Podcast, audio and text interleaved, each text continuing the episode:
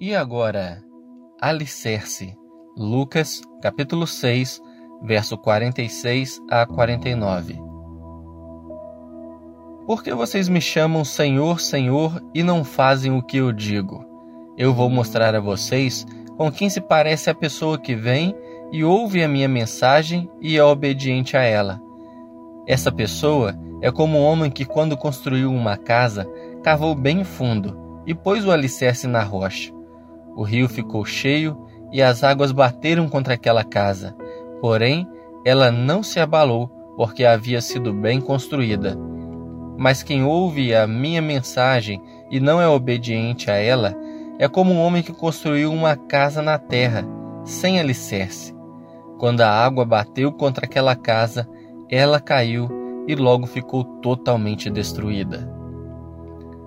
Depois que Jesus iniciou seu ministério revelando-se ao mundo, ele logo percebeu a triste realidade de pessoas que com a boca diziam que adoravam e respeitavam a Deus, mas na verdade o seu coração estava distante e indiferente a ele, como já havia dito o profeta Isaías.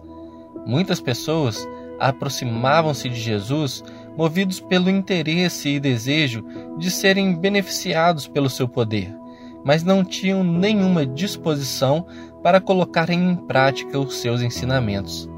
Por isso, Jesus comparou aqueles que ouvem os seus ensinamentos e vivem de acordo com eles a um sábio construtor, que construiu a sua vida sobre um alicerce firme, confiável, capaz de suportar as mais diversas dificuldades e intempéries que a vida trouxer. Um alicerce construído sobre uma rocha é firme, estável e resistente. Assim como a rocha garante a segurança da construção diante das forças que batem contra ela, a obediência aos ensinos de Jesus garante a segurança que precisamos para construir uma vida que jamais será destruída pelas forças das dificuldades que se levantam contra nós.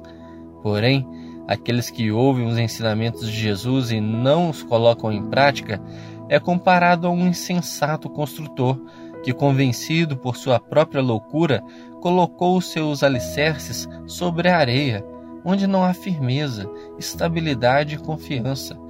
Por mais bela e forte que aparente ser, essa construção já está condenada a ruir. Ela não será capaz de resistir quando as forças das tempestades baterem contra ela. Os ensinos de Jesus são fontes de vida que nos afastam das armadilhas da morte, porque são palavras do próprio Deus.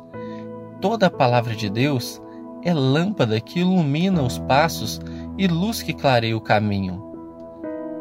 É alimento que nutre a alma e sustenta o espírito. É pura verdade que liberta e santifica. É proteção e esperança para quem nela se refugia, pois é eterna e permanece para sempre. Não se engane com a ilusão de apenas conhecer a palavra de Deus.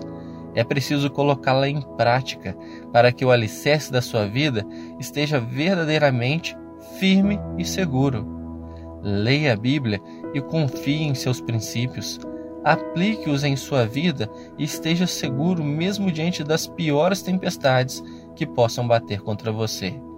Se sua vida estiver desmoronando diante das tempestades que tem enfrentado, não permita que o medo e o desânimo impeçam que você reconstrua e experimente nova vida e segurança pela confiança e obediência aos ensinos de Jesus.